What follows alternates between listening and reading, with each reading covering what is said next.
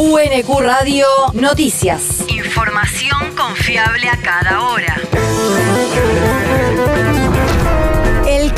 El Servicio Meteorológico Nacional indica que hoy se espera una máxima de 34 grados con cielo despejado.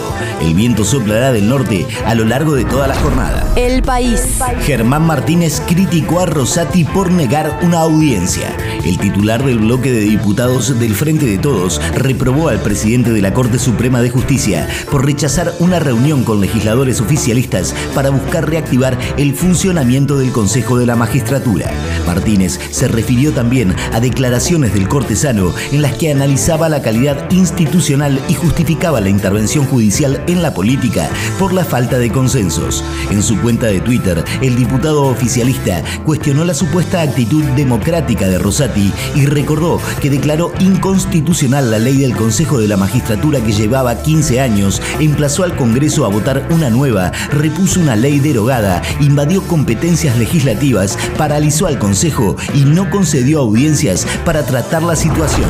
La región. La aplicación de vacunas contra la COVID creció un 400% en la provincia en las últimas tres semanas.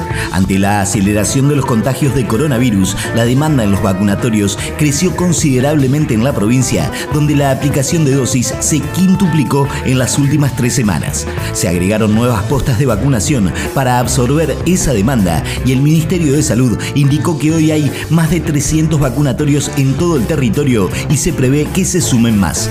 Durante la semana del 15 de noviembre se habían vacunado 3.000 personas, mientras que en la primera de diciembre esa cifra se elevó a 15.000. El territorio. Subsidio para una entidad de Bernal. La intendenta Mayra Mendoza entregó un apoyo económico a la Asociación Italiana Excombatientes de Bernal en el marco del programa de fortalecimiento a clubes de barrio y entidades de bien público local con el objetivo de que puedan continuar con la realización de mejoras en la institución. Y ahora queremos eh, este año hacer entrega de un nuevo subsidio de 250 mil pesos.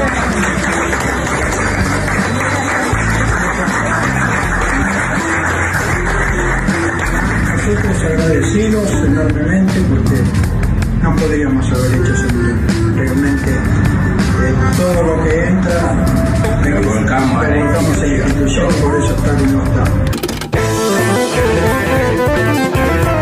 Además, se inauguró un mural en la fachada del lugar que fue realizado por los artistas Fernando Polito, Lucas Latancio e integrantes del equipo de arte público municipal a partir de un subsidio que otorgó anteriormente la comuna. El mundo. Un juez determinó que Pedro Castillo siga detenido en Perú. La decisión fue tomada por el magistrado de la Corte Suprema César San Martín Castro, mientras que en varias regiones del país continúan las protestas para exigir la liberación de Castillo, quien fue destituido del cargo por el Poder Legislativo y actualmente se encuentra detenido en una base policial de Lima.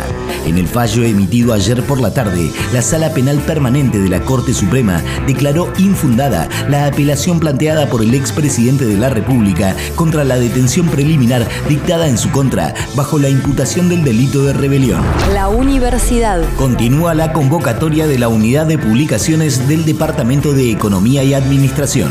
El pasado 15 de septiembre abrió la segunda convocatoria de este año que permanecerá disponible hasta el 15 de marzo de 2023 por el cual se recibirán trabajos para las series Investigación y Divulgación.